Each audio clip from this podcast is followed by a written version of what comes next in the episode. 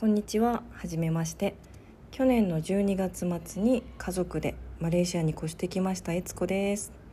夫と6歳の娘と3人家族です。娘はマレーシアのインターナショナル校に1月から通い始めています。ということでこっちに来て1ヶ月が過ぎた今日この頃インドネシアのジャカルタに住んでる友人の陽子ちゃんと2人でポッドキャストを始めることにしました。陽子ちゃんとは4年前にベトナムのハノイで出会ったんだよね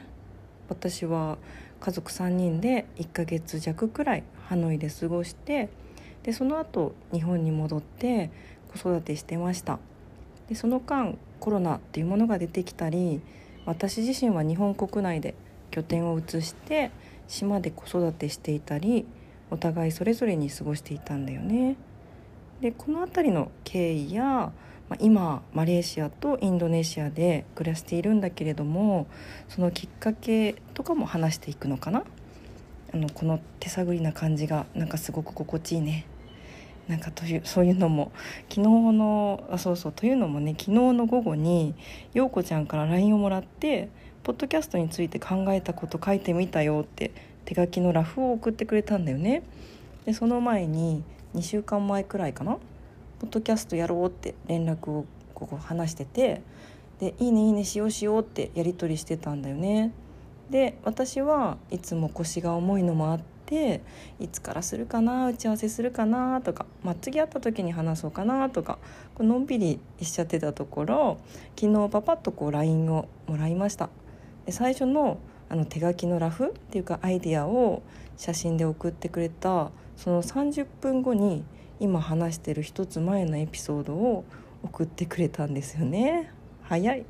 でこのスピード感が本当に面白くって。でしかもあの公開されてるよって書いてて陽子ちゃんのこの速さにびっくりしちゃって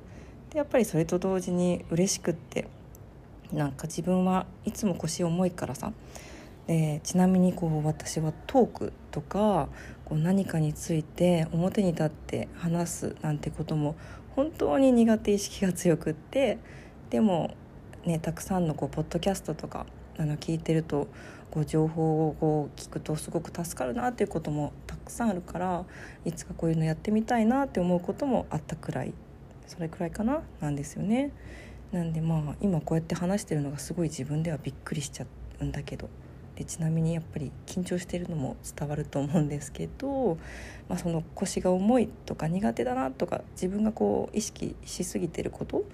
そうやって思ってることもなんかこのそうやって思いながら座ってる私のこう椅子の座面に陽子ちゃんが剣山をボンって置いてくれて「さあもう次だ」って言ってくれたようででも振り返ったら「あもうここ座れ」みたいな感じを作ってくれて「陽子ちゃんありがとう」おかげでアンカーもダウンロードできました。で今こうやって話しています。っていう感じで、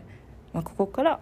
イントロやアウトロの言葉を決めていったりあとタイトルもね決めたりしながら配信していきますかね。もうやるしかないね。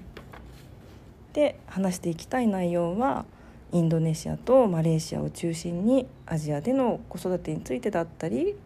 あとは旅行ではなくって海外に住んでみて気づいたことだったり逆に日本について気づくこともたくさんあるしでこっちに住んでいて文化の違いや習慣の違いでそこから気づいたこととかでこっちで出会う人たちのことなんかも話していけるといいなと思っておりますではこんな感じかな最初はではでは。